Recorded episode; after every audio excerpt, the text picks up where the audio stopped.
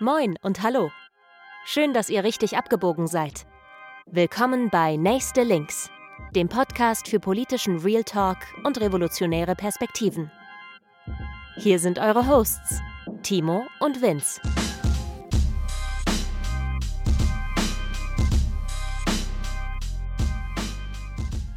Moin und hallo, herzlich willkommen zu Nächste Links Folge 17. Wieder an unserem Tisch, heute nicht nur zu zweit, sondern auch zu dritt, begrüßen wir euch. Und ähm, bevor wir jetzt inhaltlich reinstarten, möchte Vince einmal ganz kurz einen Nachtrag zu unserer letzten Folge machen, zur Folge Antifeminismus von rechts. Moin Vince.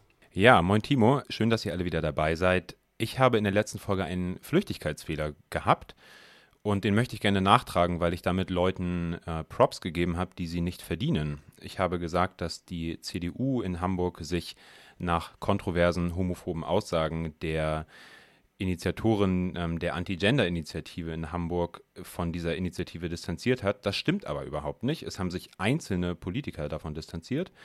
Aber äh, bei der Übergabe der Unterschriften dieser Initiative haben sich zwei prominente Hamburger CDU-Politiker das nicht nehmen lassen, da persönlich hinzugehen und 3000 gesammelte Unterschriften zu übergeben. Ähm, also für die Hamburger CDU ist diese Sache überhaupt nicht, äh, die fühlen sich davon überhaupt nicht abgeschreckt, dass da menschenverachtende ja, Personen äh, diese Initiative gründen und führen. Ähm, es waren Einzelpersonen aus der CDU, die das ein bisschen schockiert hat, aber die Partei an sich steht da nach wie vor hinter und hat sich deshalb unter anderem auch äh, mit den Initiatorinnen des Hamburger CSD ähm, dann auseinandersetzen müssen. Aber das wollte ich einmal korrigieren, denn keine Props für Leute, die sie nicht verdienen. Vielen Dank dafür. Damit haben wir auch einmal schon den Schmock der Woche abgehandelt. Äh, es ist diesmal die Hamburger CDU. Und ja, vielen Dank für, die, ähm, für den Hinweis. Genau, vielen Dank für die Korrektur. Ja, und äh, heute haben wir ein neues Setting, denn wir sitzen hier zu dritt im Raum und begrüßen ganz herzlich Jannis an unserer Seite. Moin, Jannis. Hi. Jannis, du bist freiberuflicher Journalist und wir möchten heute ein bisschen über dich und deine Arbeit und Medien im Allgemeinen, also irgendwas mit Medien, haha, sprechen.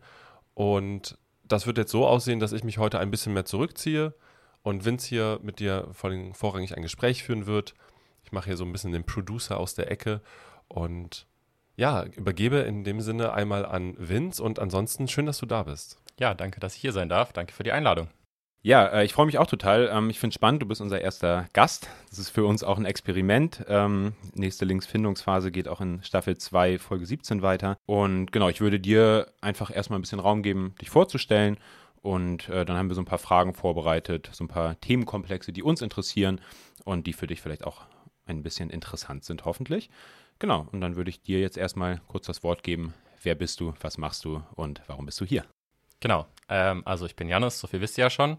Ähm, ich arbeite als freier Journalist für verschiedene Medien, habe verschiedene Themenschwerpunkte, beschäftige mich relativ viel mit Klimathemen, mit verschiedenen Umweltaspekten, aber eben auch sehr viel mit Protest, was glaube ich auch so ein bisschen der Grund ist, warum ich heute hier bin, warum ihr mich eingeladen habt. Genau, ich mache das so seit sechs, sieben Jahren mittlerweile und das ist irgendwie Leidenschaft und Beruf gleichzeitig. Durch die Leidenschaft kam dann der Beruf ähm, ich habe was in der Richtung studiert und mittlerweile mache ich das eben Vollzeit. Genau. Ja, vielen Dank äh, für diese Einblicke. Und dann würde ich einfach mal mit meiner ersten Frage hier reinstarten. Wie bist du denn zum Journalismus gekommen? Ich glaube, es ist ein bisschen ein Umweg. Die meisten haben es vielleicht schon früh irgendwie als Idee gehabt, Journalist zu werden, Journalistin zu werden. Das war bei mir ein bisschen anders. Ähm, ich habe mich einfach immer schon früh, auch in Schulzeiten, irgendwie viel für Politik interessiert. Habe dann irgendwie Zeit auf Demos verbracht und irgendwie viel fotografiert dort weil ich das einfach spannend fand und habe dann angefangen, so ein bisschen auf Twitter rumzudallen sozusagen und da irgendwie meine Sachen zu veröffentlichen und habe dann irgendwie professionelle Journalistinnen getroffen, die mich irgendwie inspiriert haben, viele Fotojournalistinnen. Genau, und das hat so ein bisschen meinen Weg in die Richtung geebnet und ähm, dann habe ich ähm, das so eine Weile gemacht und dann überlegt, was will ich eigentlich studieren und habe mich dann auch irgendwie für eine Richtung in, in der, also habe mich was in der Richtung interessiert und habe dann Medienkommunikation studiert und dort so dann so richtig gemerkt, okay, doch, ich brenne dafür, Journalismus ist richtig geil, ist genau das, was ich machen will. Genau, so bin ich dazu gekommen. Also eine Art Mischung aus Autodidakt und Profi. Was hat dich denn da so inspiriert? Also was waren so, so ein, zwei, was wären so ein, zwei Beispiele von Medienarbeit, Journalismus, die du gut findest? Am Anfang waren das irgendwie wirklich persönliche Kontakte zu anderen Fotojournalistinnen, deren Arbeit ich einfach gut fand, die irgendwie eine interessante Bildsprache hatten, die es irgendwie geschafft haben, Proteste optisch so rüberzubringen, dass man versteht, worum es geht bei den Protesten und irgendwie das Gefühl hatte, die Bilder drücken irgendwas aus.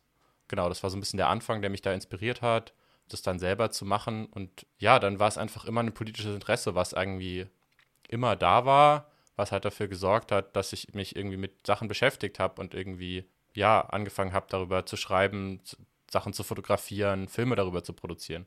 Ich würde dann auch gleich mal quasi ran an den Speck gehen und Stichwort politisches Interesse. Das heißt, du machst die Sachen ja schon auch, weil du sie, nicht nur weil du sie irgendwie abstrakt interessant findest oder die Tätigkeit, sondern auch, weil du die Sachen, die da passieren, auch von, von dir aus quasi spannend findest. Und da würde ich dich so ein bisschen fragen, für, ja, für welche Medien irgendwie kann man denn dann arbeiten, wenn man das irgendwie, wenn man das, was da auf der Straße passiert, vielleicht auch selber interessant findet und nicht nur aus so einer professionellen Perspektive? Hm, also ich glaube, grundsätzlich könnte man das zusammenfassen. Ich mache halt linken Journalismus und ich finde es wichtig, dass es linken Journalismus gibt. Klar gibt es linke Medien, für die man arbeiten kann und das mache ich auch viel und habe ich auch viel gemacht. Aber mir ist es eben auch wichtig, dass linker Journalismus oder Journalismus mit einer linken Haltung, auch wenn Haltung im Journalismus oft ein bisschen verrufen ist, so, äh, ich finde es wichtig, auch an anderen Orten stattfindet und man irgendwie auch in bürgerlichen Medien oder in, in größeren Medien als jetzt die klassischen linken Tageszeitungen Themen behandelt, die irgendwie eine gesellschaftliche Relevanz haben und sich mit Themen beschäftigt, die irgendwie unsere Gesellschaft prägen oder die irgendwie aus meiner Sicht notwendig sind, sowas wie die Klimakrise, dass es eben damit eine, eine konstruktive Beschäftigung irgendwie gibt und man sich damit auseinandersetzt und halt am Ende auch in einer Vielzahl von Medien am Ende irgendwie Perspektiven zu Wort kommen, die irgendwie versuchen, positiv auf die Gesellschaft zu wirken, dass man überall irgendwie auf Missstände aufmerksam macht, die in unserer Gesellschaft herrschen, die Ungerechtigkeiten, Ungleichheit irgendwie befördern oder erhalten und ja, Kritik zu üben vielleicht auch. Also das heißt, deine Entscheidung, nicht nur für die klassischen linken, vielleicht kleineren, selbstorganisierten Medien zu arbeiten, ist auch in der Reichweite begründet? Klar, es ist wichtig, dass es irgendwie auch linke Medien gibt und dass man Menschen dort erreicht, aber ähm, mir ist es schon auch wichtig, dass man auch eine andere Zielgruppe erreicht. Also wenn man immer nur Menschen ähm, was zur Klimakrise erzählt, die beispielsweise eh die Taz abonniert haben und vermutlich tendenziell eher offener dafür sind, dann bleibt man so ein bisschen in der Blase und Journalismus kann eben genau das schaffen, Themen, die vielleicht nur in einer gewissen Blase irgendwie diskutiert werden oder verbreitet sind, öffentlich zu machen und dass es eben eine breite Öffentlichkeit auch wahrnimmt und vielleicht darüber diskutiert. Das heißt noch lange nicht, dass die Menschen, die das dann rezipieren, irgendwie dem zustimmen oder das gut finden, was man macht, aber sie beschäftigen sich damit. Und ich finde, das ist ein wesentlicher Aspekt meiner Arbeit, zu versuchen, Themen und Impulse irgendwie in eine breite Öffentlichkeit zu tragen. Und zwar eben nicht über eine aktivistische, politische äh, Handlung, über einen aktivistisch-politischen Versuch, sondern eben durch journalistische Darstellungsformen, die ganz klaren Regeln folgen und die auch dadurch eben nicht Akteure im klassischen Sinne sind, sondern eben ein, ein Medium, was vermittelt zwischen verschiedenen Aspekten. Welche Regeln wären dir da so wichtig? Wichtig finde ich in dem Kontext, dass ähm, man halt weiß, was man da konsumiert, was man rezipiert. Also, weil Aktivistinnen oder politische AkteurInnen, die können viel behaupten, wenn der Tag lang ist, wenn es in ihren, äh, auf ihre Agenda passt, zu ihrer Agenda passt. Und äh, Journalismus sollte das in den meisten Fällen nicht tun, sondern Journalismus bezieht sich halt auf eine Wahrheit, auch wenn das natürlich ein schwieriger Begriff ist, weil der irgendwie schwer zu fassen ist. Aber es geht darum, dass man Fakten checkt und dass man Quellen offenlegt. Also wenn jemand was behauptet und ich kann es nicht überprüfen, dann steht es halt auch so im Text. Dann steht da drin, das behauptet der und der oder sagt der und der. Und damit kann ich mir halt viel besser aus meiner Perspektive oder aus meiner Sicht viel besser eine eigene Meinung zu einem Thema bilden, als wenn wir Menschen quasi etwas als Wahrheit vorsetzen, ohne dass ich es selber überprüfen kann, ohne dass es irgendwie von äh, einer Außenperspektive betrachtet ist. Mm, wo würdest du denn da die Grenzen sehen von dem, was da drin möglich ist? Weil ich finde, das ist eine spannende Perspektive und ich meine, wir machen den Podcast wir haben vielleicht eher noch eine, eine Zielgruppe oder eine höheren Gruppe, die im Moment eher dem klassischen linken Medienkonsumentin-Spektrum entspricht. Und auch relativ aktivistisch wahrscheinlich ist. Und wahrscheinlich auch irgendwo aktivistisch ist, aber auch bei uns war ja die Überlegung, okay, wir wollen irgendwie mit unseren, ja, mit unseren Haltungen ähm, nach außen treten, aber wir haben uns eben nicht für diese journalistische ähm, Weise entschieden. Ich glaube auch, weil wir darin klare Grenzen sehen würden. Ähm, nimmst du diese Grenzen in deiner Arbeit wahr? Also was, was kann man platzieren und was nicht?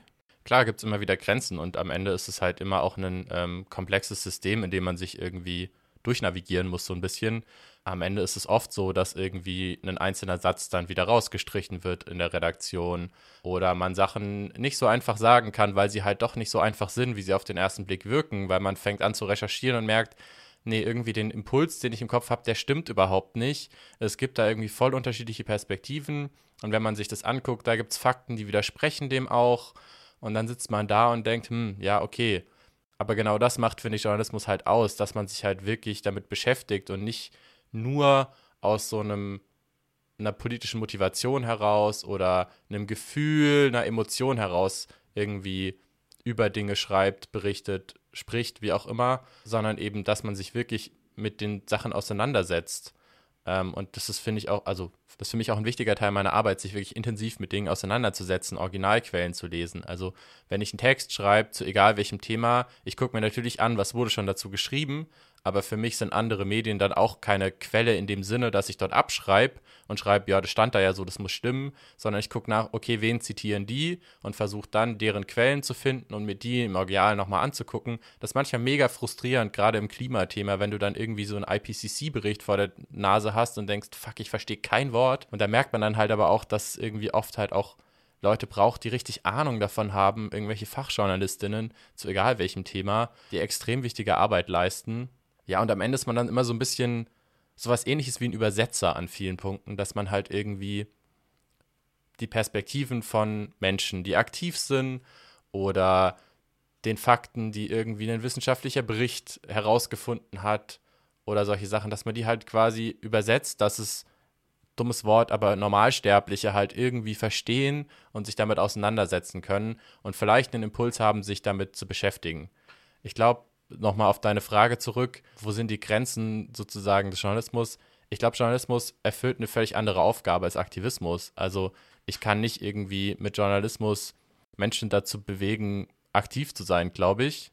Das ist aber vielleicht auch gar nicht meine Aufgabe oder ich sehe meine Aufgabe nicht darin. Ich sehe meine Aufgabe darin, über Dinge zu berichten und eine Öffentlichkeit herzustellen, ähm, eine Möglichkeit für Diskurs zu schaffen und eben diese Übersetzungsperspektive so ein bisschen Dinge, die irgendwie in einem Kleinen stattfinden, ins Große übersetzen sozusagen. Oder andersrum, die großen Themen aufs Kleine zu übersetzen, dass man sie überhaupt greifen kann. Ich finde das sehr spannend. Ich studiere und habe mich äh, in vielen von dem, was du gesagt hast, jetzt irgendwie im, im Rahmen von so wissenschaftlicher Arbeit auch ja, viele Perspektiven gerade gesehen. Also gerade dieses Originalquellen suchen und dann eben nicht nur bei anderen Leuten abzuschreiben. Und hätte da nochmal nachgefragt, du hast jetzt gerade gesagt, oder du hast das Wort Fachjournalismus ähm, erwähnt. Das heißt, du würdest dich, wie würdest du dich dann beschreiben? Bist du quasi Publikumsjournalist oder wie, wo ist da der Unterschied? Hm ich weiß gar nicht, ob es dafür wirklich so einen Begriff gibt. Ich habe halt einen bestimmten Themenbereich, mit dem ich mich viel beschäftige.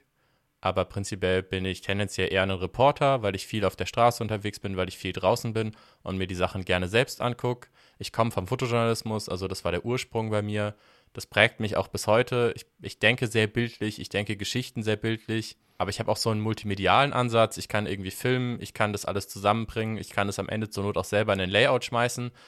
Und ich mache auch noch ganz andere Sachen, so um Geld zu verdienen, sage ich jetzt mal, die halt auch journalistisch sind, weil das irgendwie meine Arbeit ist, aber die nicht immer 100% in dieses Schema passen. Also ich bin so ein bisschen ein Allrounder, würde ich sagen.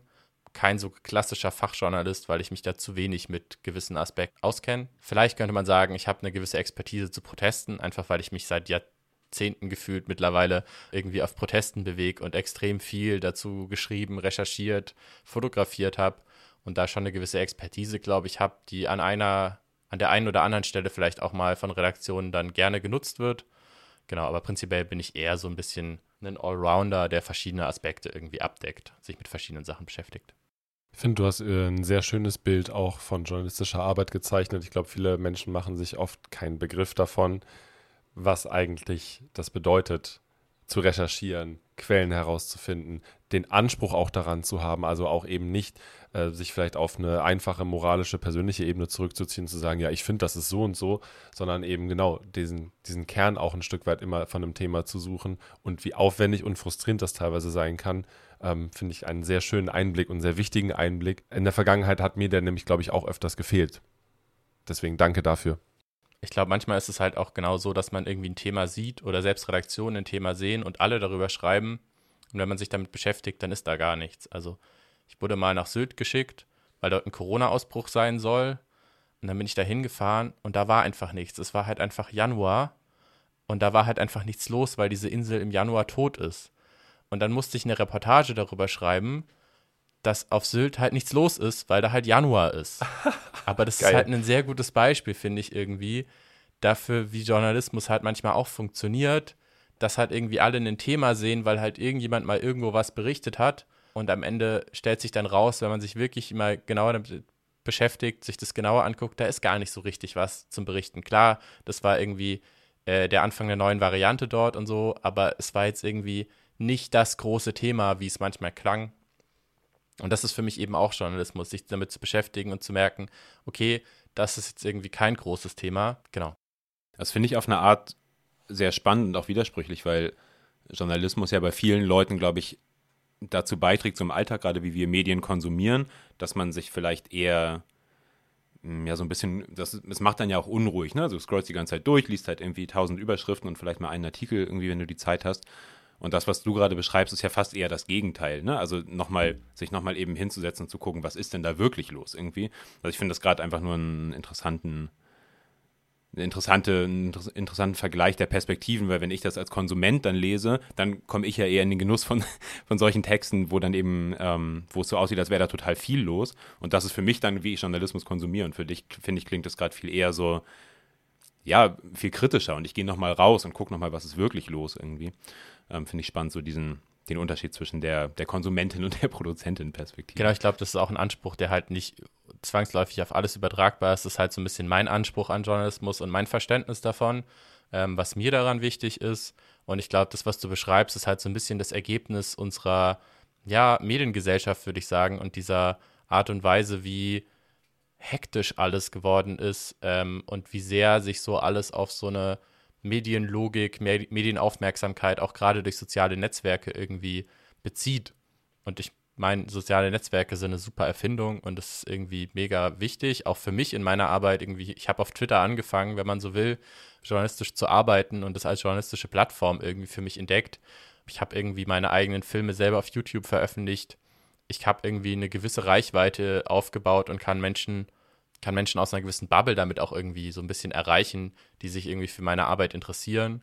Ähm, aber man muss sich halt immer bewusst sein, dass es halt auch einer ganz absurden Logik manchmal folgt, die halt auch zu Quatsch führen kann.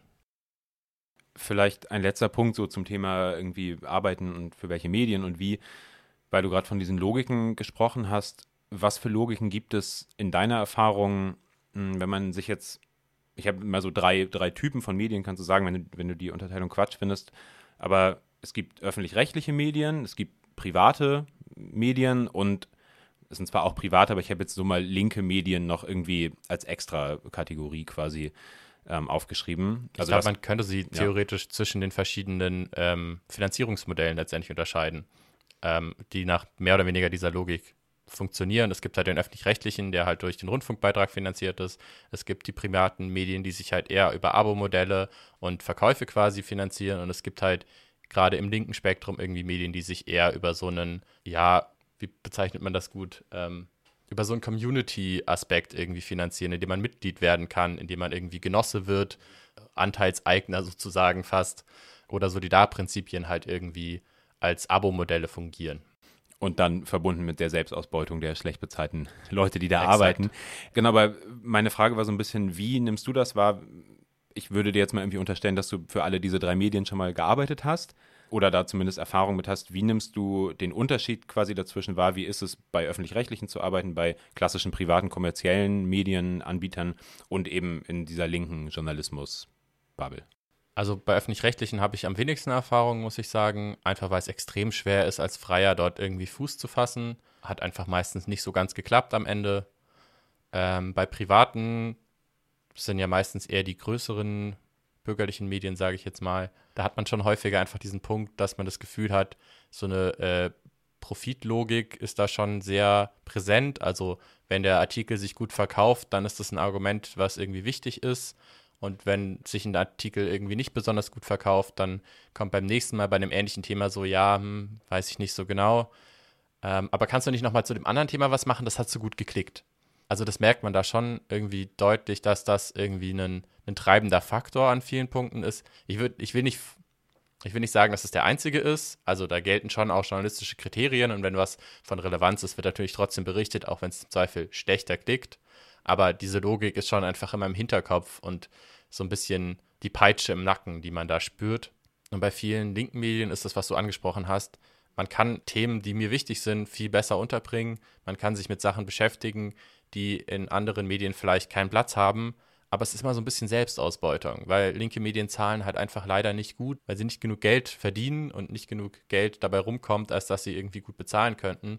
Das wird dann halt besonders perfide, wenn man irgendwie über Umgehung von Mindestlöhnen schreibt, während man selber quasi für weniger als Mindestlohn arbeitet, was halt KollegInnen von mir durchaus häufiger passiert ist. Ja, da fällt einem halt irgendwann nicht mehr so viel dazu ein. Und ausschließlich für linke Medien zu arbeiten und davon ein Leben zu finanzieren, ist wirklich schwierig. Ja, das fühle ich ganz hart gerade. Und am Ende ist Journalismus halt für mich auch immer ein Job, ist halt auch Lohnarbeit. Und das bedeutet halt, irgendwas muss ich halt immer machen, um Geld zu verdienen, damit ich irgendwie am Ende was essen kann damit ich meine Miete bezahlen kann und so weiter. Und man muss da immer irgendwelche Kompromisse eingehen. Und entweder man macht halt irgendwie nebenbei was anderes, was gar nicht so viel damit zu tun hat, irgendwie Werbung, man fotografiert Hochzeiten, keine Ahnung was. Oder man macht halt journalistische Sachen, die halt weniger dem, eigene, dem eigenen Kern sozusagen entsprechen, aber die man für eine Zeit zumindest irgendwie vertreten kann. Ja, ich glaube, das äh, kennen wir alle nur zu gut. Ähm, der Widerspruch zwischen dem, was man eigentlich gerne machen würde oder womit man vielleicht auch sein Geld verdienen würde und wie dann die kapitalistische Realität am Ende aussieht.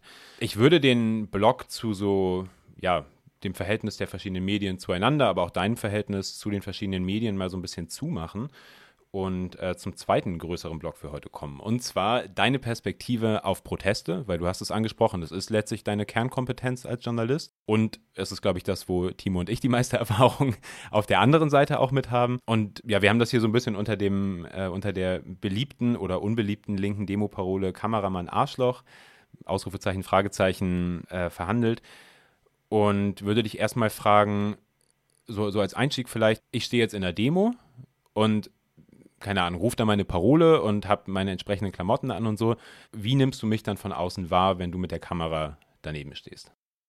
Ich glaube, da muss man auch unterscheiden, wie ich das wahrnehme und wie prinzipiell Journalistinnen das wahrnehmen. Ich habe mich einfach seit vielen Jahren damit beschäftigt und auf, war auf den unterschiedlichsten Demonstrationen von wirklich radikaler Linken, fetter schwarzer Block, der irgendwelche Autos angreift, die am Straßenrand stehen, bis zu irgendwelchen Neonazi-Aufmärschen, die mit Fackeln durch irgendwelche Städte laufen und irgendwelchen toten Nazis gedenken. Von daher habe ich einen relativ differenzierten Blick auf Protest. Ich sehe meistens schon allein daran, wie eine Demo sich aufstellt, was da für Menschen sind. Ich kann irgendwie ganz gut einschätzen, was könnte passieren, ähm, was wird heute definitiv nicht passieren. Manchmal fühlt man sich da auch so ein bisschen in so einer Rolle wie so Staatsschützer, die ja auch immer häufig gern am Rand von Demos rumchillen, weil man irgendwie auch so ähnlich eine Demo halt einschätzt, weil das halt irgendwie relevant für den Job ist. Ja, von daher.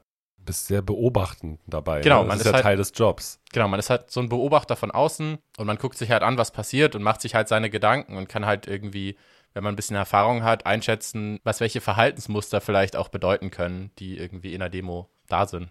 Und wo du jetzt gerade den äh, bekannten Staatsschutz-Zivi, äh, der am Rand steht und irgendwie entweder versucht, nicht aufzufallen oder versucht, irgendwie zivil besonders aufzufallen, erwähnt hast. Ja, Kameramann Arschloch, wie oft ist dir das passiert? Also wie oft bist du aus einer Demo heraus bleiben wir jetzt vielleicht mal bei linken Demos, beleidigt, angegangen, missverstanden worden? Also es kam schon immer wieder vor, dass ich irgendwie aus Demos angegangen wurde oder ähm, irgendwie blöde Sprüche bekommen habe, weil ich halt da war, weil ich fotografiert habe. So eine Kamera ist halt gerade für Menschen aus der radikalen Linken immer irgendwie so ein Gefährdungspotenzial erstmal. Ich glaube, an vielen Punkten gibt es viele Menschen, gerade in den Städten, in denen ich viel unterwegs bin, die mich irgendwann kennengelernt haben und die meine Arbeit irgendwie auch kennen und wissen, dass ich in den meisten Fällen mich relativ gut damit beschäftigt habe, was irgendwie sinnvoll ist und was nicht. Für mich ist immer der Punkt, ich mache Journalismus, ich bin irgendwie kein Teil der Polizei, das heißt irgendwie, ich verstehe meinen Job nicht darin, möglichst viele Gesichter zu bekommen, um am Ende irgendwie den Ermittlungsbehörden die Arbeit leichter zu machen, so, sondern mir geht es darum, irgendwie Protest abzubilden, mich damit zu beschäftigen, warum gehen Menschen auf die Straße, für was gehen Menschen auf die Straße, was bedeutet das für die Gesellschaft, was sind das für Themen, um die es da geht. Und ich finde es einfach, Protest ist so ein wichtiger Punkt einer Demokratie und oft wird darüber viel zu wenig berichtet, was glaube ich auch so der, der Ansporn daran ist und war, dass ich das nach wie vor so viel mache und auch über kleinere Proteste irgendwie dann halt auf Twitter oder meinen eigenen, meinem eigenen Blog oder so berichte weil ich es irgendwie wichtig finde, dass darüber geredet wird, weil das ein Ausdruck eines gesellschaftlichen, ja, eines gesellschaftlichen Klimas letztendlich ist, über das wir reden müssen, meiner Meinung nach. Genau, ähm, deswegen so ein bisschen ambivalent. Immer mal wieder haben Leute halt ein Problem damit, dass da Journalistinnen sind. In gewisser Weise kann ich es auch nachvollziehen, ähm, bis zum gewissen Punkt. Wenn man keinen Bock hat, irgendwie in der Öffentlichkeit zu stehen, keinen Bock hat, dass sein Gesicht auf der Bildtitelseite landet oder prinzipiell medien gegenübersteht, hat man da vielleicht keinen Bock drauf. Ist nicht meine Perspektive, ich sehe das anders, sonst wäre ich nicht Journalist geworden. Aber ich nehme das den Einzelpersonen im, im meisten Fall nicht wirklich übel, weil, ähm, keine Ahnung, ist halt auch schwierig, manchmal politisch aktiv zu sein und hat halt auch immer Konsequenzen letztendlich. Habe ich auch schon irgendwie etliche Texte drüber geschrieben oder mich damit beschäftigt. Was bedeutet das eigentlich, wenn man irgendwie Repression ausgesetzt ist? Eigentlich ist es ja total absurd, oder? Ich stelle mich auf die Straße und mache eine Demonstration und dann kommt jemand und berichtet über meinen Gang in die Öffentlichkeit, den ich ja bewusst gemacht habe. Also sonst hätte ich mich ja nicht auf die Straße stellen müssen. Und dann beschwere ich mich darüber, dass diese Person, in dem Fall du, dann da stehst. Also für mich ist das ein total paradoxes Verhältnis. Und ich bin mit, diesen, mit dieser Perspektive in Teilen auch aufgewachsen, aber habe sie relativ schnell oder relativ früh auch einfach nicht mehr so richtig verstanden. Ähm, ich finde, das ist eine, ja, also ich finde das wirklich ein bisschen, ein bisschen absurd, oder? Also wirklich, vielleicht noch ganz kurz, ne? Äh, ich bin genauso sozialisiert worden. Man brüllt blind Kameramann Arschloch mit, aber am Ende suchen sie alle die Videos auf YouTube, weißt du? Du willst dich dann halt doch selber sehen, diese Selbstinszenierung. Und äh, weil du nicht mal eigene, ne, wir, könntest ja ein eigenes Medienteam losschicken, macht aber keiner. Und dann suchst du halt am Ende, obwohl du die ganze Zeit die Medienschaffenden oder die, die Journalistin auf den Demos beleidigt hast, gehst du danach eben ins Internet und suchst dann halt danach. Und das ist so ein bisschen, hä?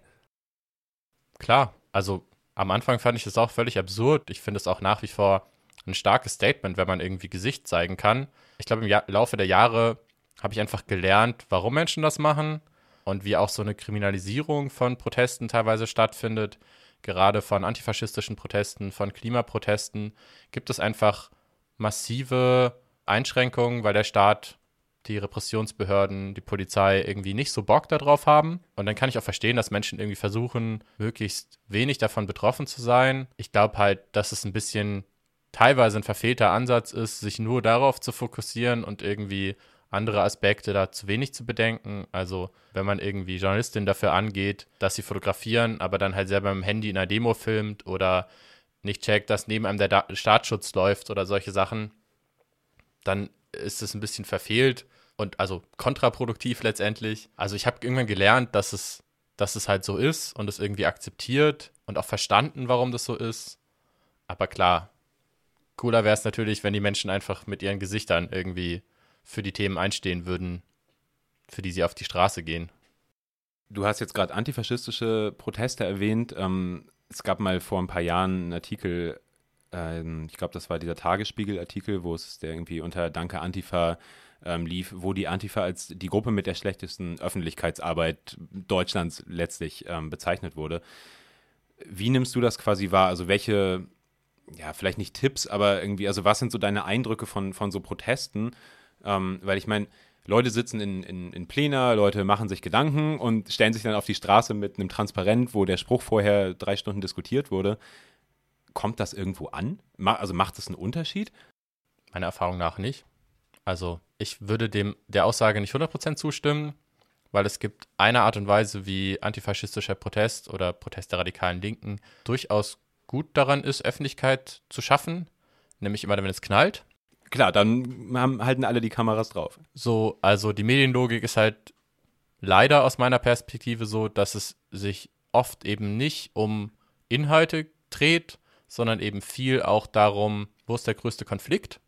Es gibt da so Logiken sozusagen, nach der irgendwie Medien auch auswählen, was sind Themen und was nicht. Ich habe es im Studium auch mal gelernt. Da ist halt ein Faktor irgendwie Betroffenheit, ein anderer Faktor sind Konflikte und solche Sachen. Deswegen äh, schreiben wir auch immer davon, wenn irgendwo im Ausland ein äh, Unglück passiert, wie viele Deutsche betroffen sind, weil das macht das Thema überhaupt relevant für uns, weil Betroffenheit, die sind aus dem gleichen Land wie wir, deswegen muss es uns interessieren so. Und dieser Punkt des Konflikts, da gibt es durchaus antifaschistische Proteste, die da sehr gut drin sind, wenn irgendwo eine Mülltonne brennt, wenn man irgendwie ankündigt, für jede Jahr Haft von Dina E. eine Million Euro Sachschaden zu verursachen. Das sind Punkte, darauf springen Medien natürlich an. Ich glaube aber, dass häufig genau diese Sachen eben nicht darauf ausgelegt sind, zwangsläufig eine Medienaufmerksamkeit zu erzeugen, sondern die Leute sind dann eher genervt, warum sind jetzt hier wieder so viele Kameras? Und warum sind die jetzt auch nur hier und nicht bei den Sachen, die uns irgendwie eigentlich auch wichtig sind, sozusagen? Genau. Und ich glaube, da fehlt häufig so ein bisschen ein Verständnis dafür, wie halt die Medienlogik funktioniert. Und Inhalte sind halt nur dann relevant oder Transpiece, wenn halt das Thema interessiert. Also wenn es halt an einen aktuellen gesellschaftlichen Diskurs anknüpft oder ein Thema, was gerade eh in den Medien Thema ist, dann wird auch gerne irgendwie mal über einen Protest berichtet. Aber wenn ich mir jetzt spontan überlege, heute ist, weiß ich nicht, der 17. Juni, da war vor 300 Jahren mal irgendwo ein Kommunist, der hat irgendwas gemacht und deswegen mache ich jetzt hier eine Demo, dann muss man, glaube ich, nicht damit rechnen, dass da irgendwie groß drüber berichtet wird. Außer es gibt halt Menschen wie mich, die es halt spannend finden, warum gehen Menschen auf die Straße und die sich das vielleicht angucken und darüber berichten. Aber ich glaube, dass es halt sehr davon abhängt, zu was man auf die Straße geht und wann man das tut und in welcher Form.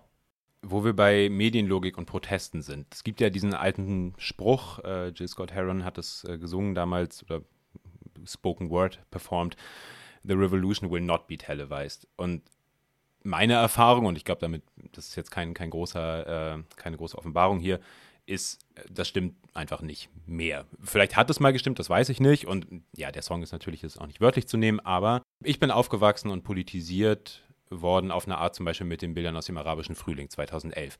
Und da haben Medien aller Art ja eine unglaublich große Rolle gespielt und das zieht sich ja durch. Also so wie du gerade meintest, der Konflikt ist interessant, da wird die Kamera draufgehalten, da wird drüber geschrieben. Wird die Revolution im, im Fernsehen oder äh, im Livestream zu sehen sein?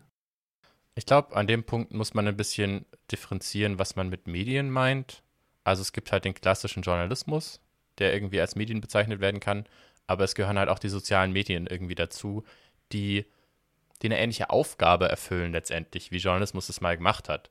Also Journalistinnen waren mal Gatekeeper die quasi entscheiden konnten, was von den, dem, was einzelne Gruppen irgendwie sagen, trage ich denn an die Öffentlichkeit. Das ist heute ein bisschen anders, weil es gibt halt soziale Netzwerke, die halt ohne diese Gatekeeper-Funktion funktionieren und die deswegen halt auch die Art und Weise, wie überhaupt Aufmerksamkeit funktioniert, äh, irgendwie revolutioniert haben letztendlich.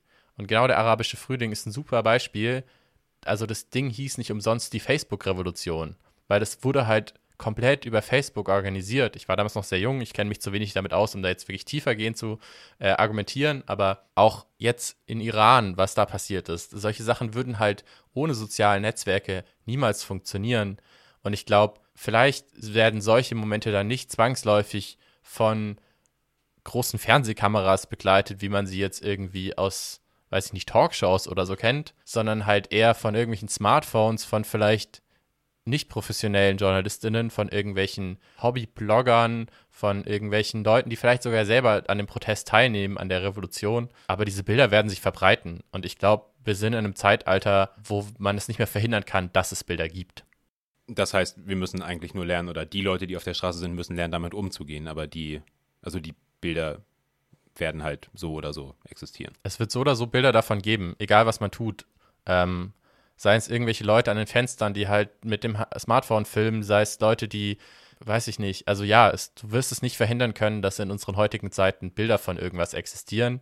Und ich glaube, wenn man sich politisch, wenn man politisch was bewegen will, muss man sich irgendwie damit auseinandersetzen, was bedeutet das für meine Arbeit.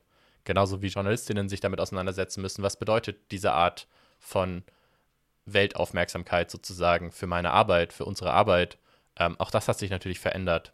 Und viele Medien hinken da halt auch hinterher, die irgendwie sich krass an ein Printprodukt klammern und eine, an eine Leserschaft, nicht gegendert mit Absicht, die halt irgendwie Ü50 ist und noch nicht verstanden hat, was das Internet ist. Aber ich glaube, das ist halt einfach nicht die Zukunft. Und ich glaube, Medienaufmerksamkeit, Öffentlichkeit wird halt in den nächsten Jahren nur noch abstrakter und weiter in Bruchstücke von sozialen Medien zerfleddern.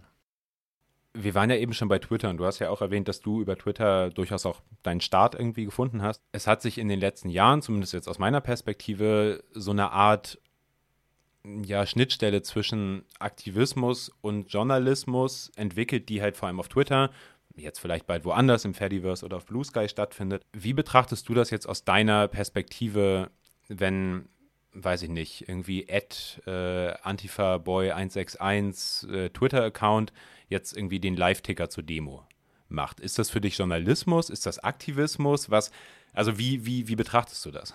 Ich glaube, die Rollen differenzieren sich da halt auch ein bisschen. Das, was ich vorhin meinte, diese Gatekeeper-Funktion fällt halt ein bisschen weg oder verändert sich. Aber ja, wenn irgendjemand mit offensichtlichem Antifa-Bezug über eine Antifa-Demo tickert, dann ist das für mich kein Journalismus. Es ist eine Berichterstattung aber es ist halt eine gefärbte Berichterstattung. Und das ist halt auch was, was die Menschen entweder nie konnten oder verlernt haben. Ich bin mir nicht so ganz sicher, sich anzugucken, wer ist eigentlich der Messenger dieser Nachricht? Von wem kommt das? Gerade in sozialen Netzwerken scheint es irgendwie vielen Menschen schwierig zu fallen, sich anzugucken, wer ist der Messenger dieser, dieser Nachricht? Kann ich dem vertrauen? Sondern sie, wenn der 1. April ist, hinterfragen alle Leute im Internet, stimmt das wirklich? Ja, das sollte man jeden Tag tun und sich vor allem angucken, von wem kommt das. Guter Punkt. Ähm, ich hatte die Tage ein Gespräch mit einer Freundin, die nicht mehr wusste, was der Spiegel ist, so als Medium, wofür der steht. Und das ist so ein Punkt, wo ich denke, ja, ist schwierig, wenn Menschen irgendwie nicht mal mehr wissen, für was steht ein Medium. Die Washington Post hat auf TikTok stehen, wir sind ein Medienmagazin als Profilbeschreibung, weil die Menschen das offensichtlich nicht wissen. Also du meinst, dass sie auch wirklich Medienarten oder so dann, also das, das, ja. Ja, sie können nicht mehr einordnen, mhm. wer ist das, wer, wer, wer gibt mir diese Information? Und dann wird halt eine Titanic, ein Satiremagazin oder keine Ahnung was, die Heute-Show irgendwie gleichgestellt mit einem Spiegel, mit einer Zeit, mit einer Süddeutschen und dann wird es halt schwierig. Und das gleiche passiert halt auch im Kleinen. Da twittert halt irgendjemand was und dann ist es halt, ja, man guckt sich halt an, um was geht's, okay, hm, ja, hm, ich habe das auch schon erlebt, dass irgendwelche Medien, irgendwelche Lokalmedien meistens, Tweets von mir eingebettet haben in ihre Seiten, das dürfen sie rechtlich, aber dann dazu geschrieben haben, wie Aktivistinnen schreiben. Und also es ist ein Klick auf mein Profil, auf meine Webseite zu gucken, wer ist das, was macht der und es ist ganz offensichtlich, dass ich Journalismus betreibe und dieser Account macht auch nichts anderes als Journalismus. Es ist für mich wirklich eine Plattform, um journalistischen Content zu veröffentlichen. Ich poste da nicht nebenbei noch irgendwelche Selfies von meinem Abendessen oder so. Das ist ein journalistischer Account und da geht es um Journalismus, meine Arbeit so. Und das zeigt einfach auch, dass es irgendwie schwierig geworden ist für viele anscheinend, sich äh, damit zu beschäftigen, wer ist der Absender. Klar, ich meine, also ist jetzt ein bisschen anderes Thema, aber ich bin auch auf das Foto vom Papst reingefallen in dieser, in dieser weißen Puffer-Jacket irgendwie, ähm, wo ja, ich dann vielleicht einen Tag später oder so erst mir jemand erklärt hat, nee, das ist irgendwie AI und halt ja, Satire oder Fake oder was auch immer so, ne? Aber gerade in, ja. gerade in den Zeiten wird halt Journalismus immer wichtiger und notwendiger, weil es eben genau diese Institution, nenne ich es jetzt mal, braucht, die sich die Dinge nochmal so von außen anguckt, die eben im besten Fall keine Motivation hat, eine gefärbte Perspektive hier rüberzubringen, sondern sich die Dinge halt anzugucken. Natürlich, alle Journalistinnen sind Menschen mit einer politischen Haltung, mit eigenen Interessen und so weiter. Das mache ich ja hier auch deutlich, dass ich irgendwie linken Journalismus mache. Aber das bedeutet halt, dass ich mich mit Themen beschäftige, die ich aus einer linken Perspektive spannend finde.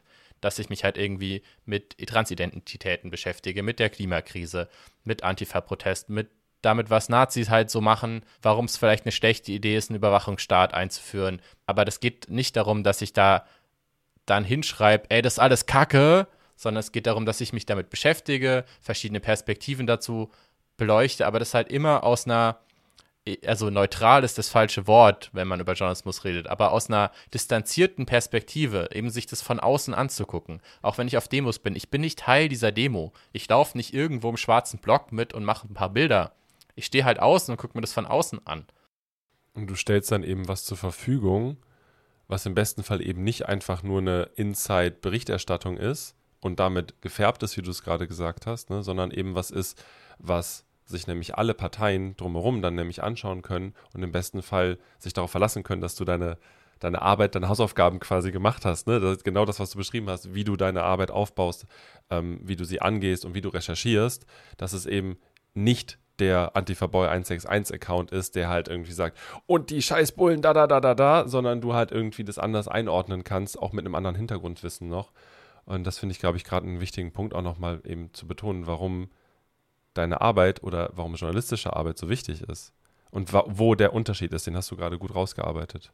Ja, am Ende müssen halt die Fakten stimmen und bei Journalistinnen sollte man sich darauf verlassen können, dass sie es halt tun oder zumindest klar gemacht wird, wo halt Unklarheiten herrschen und halt nicht irgendwelche Vermutungen als Fakten wiedergegeben werden. Und genau das ist halt das große Problem bei Beispiel Antifa Boy 161, der dann halt schreibt, ey, da hinten kommen voll die fetten Wannen, die knüppeln da jetzt gleich rein. So, das ist was, das wirst du halt nicht wissen. Du kannst beschreiben, da hinten kommt eine große Zahl an Polizeifahrzeugen angefahren.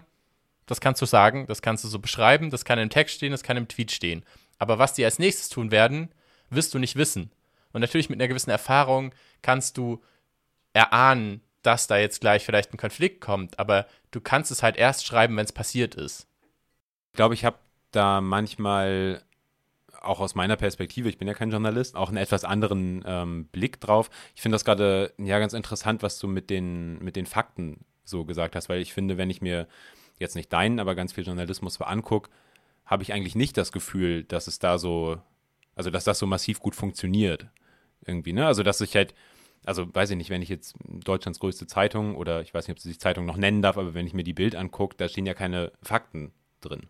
Ich glaube, Bild ist ein schwieriges Thema. Gut, Bild ist vielleicht jetzt ein Extremthema, ne? aber auch, auch bei anderen, also aus meiner Perspektive, wenn ich mir irgendwie einen Artikel in der Welt angucke, keine Ahnung, vor 40 Jahren, die RAF hat das und das gemacht und du liest das und merkst, es ist einfach falsch. Das stimmt nicht, was da drin steht. Nicht nur von der politischen Färbung her und so, das ist okay, aber tatsächlich auch von den Fakten her.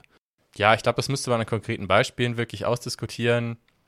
Ich will nicht sagen, dass es immer und überall perfekt läuft und auch im Journalismus gibt es irgendwie viele Leute, die das nicht so genau nehmen vielleicht. Und auch das sind alles nur Menschen, die irgendwie Fehler machen. Auch ich habe bestimmt schon mal in irgendeinem Text irgendwas geschrieben, was nicht so stimmt, wie ich es geschrieben habe, einfach weil ich ein Mensch bin und Fehler mache. Aber es gibt halt so ein paar Prinzipien. So, es gibt das zum Beispiel das Zwei-Quellen-Prinzip. Also wenn man zwei unabhängige Quellen hat, die das Gleiche behaupten, kann man sich relativ sicher sein, dass es ein Fakt ist oder sehr nah an der Wahrheit.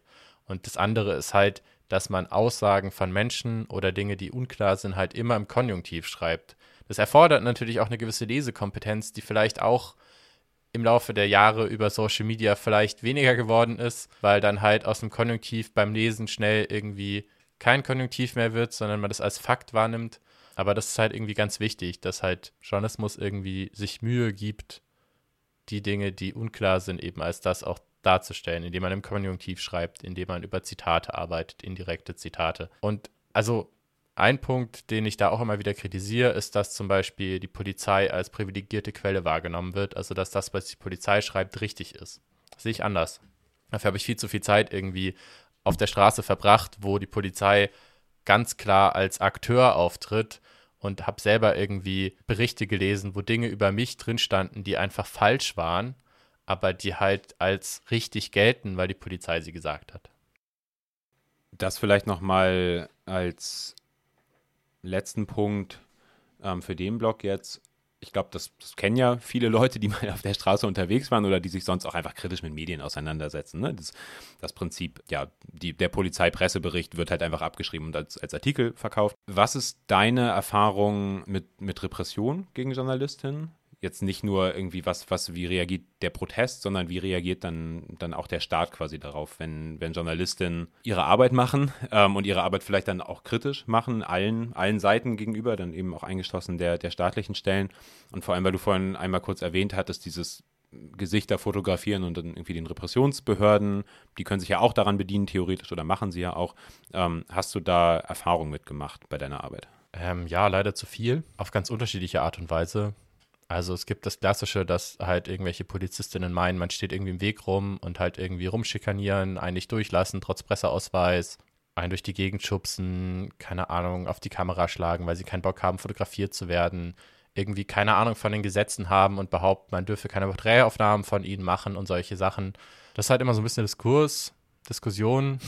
Man muss sich irgendwie mal damit auseinandersetzen, es ist nervig. Manchmal wird man dann halt irgendwie als gerade bei Protesten als Aktivist behandelt, gerade wenn man jung ist. Also so in den letzten Jahren hatte ich das häufig, dass ich halt ungefähr so alt war wie viele der Aktivistinnen, irgendwie aus Sicht der Polizei zu jung, um ein richtiger Journalist zu sein. Dann ist man vielleicht irgendwie passend dafür gekleidet, irgendwo durch den Matsch zu rennen, was von der Polizei dann irgendwie auch wieder als Aktivist oder als Links gelesen wird. Und dann hat man halt irgendwie mega viel Stress damit, dass man halt irgendwie mitgenommen wird. Man landet in der GESA, keine Ahnung was, man kriegt irgendwelche Anzeigen, irgendwo werden Personalien aufgenommen, man landet in irgendwelchen Akten, dieser ganze Firlefanz. Dann natürlich auch, dass mir irgendwie Menschen berichtet haben im Nachhinein, dass irgendwelche Bilder, die ich irgendwo veröffentlicht habe, dann in irgendwelchen Akten aufgetaucht sind, wo ich mich schon auch frage, das, warum eigentlich? Also warum darf die Polizei die Arbeit von Journalistinnen irgendwie für ihre eigene Arbeit sozusagen missbrauchen. Das irgendwie schränkt eigentlich letztendlich auch die Pressefreiheit ein, weil es halt irgendwie dafür sorgt, dass ich halt im Zweifel irgendwas pixeln muss, nur um sicher zu gehen, dass ich halt eben nicht für einen Repressionsapparat missbraucht werde. Und am Ende habe ich dann halt hässliche Bilder, die dann im Zweifel auch kein Medium mehr kaufen will und stehe dann irgendwie so halt zwischen allen Stühlen. Ja. Ich glaube, ich würde allmählich zum, zum Ende kommen. Wir sind jetzt ja, noch nicht ganz eine Stunde, aber eine knappe Stunde drin und würde noch mal so ein bisschen ja auf diesen ganzen Punkt Protest, Aufmerksamkeitsökonomie, ähm, wie funktioniert das alles, vielleicht abzielen. Ich weiß, dir, du willst keine Tipps für Aktivistinnen geben, aber mal so aus der Perspektive der, des Journalismus und aus der Außenperspektive, was wäre für dich ein Beispiel dafür, wo Leute sich, also wo Leute eine Aktion oder irgendwie eine politische Tätigkeit gemacht haben, über die man gut journalistisch berichten kann? Und was wäre so ein Negativbeispiel für dich?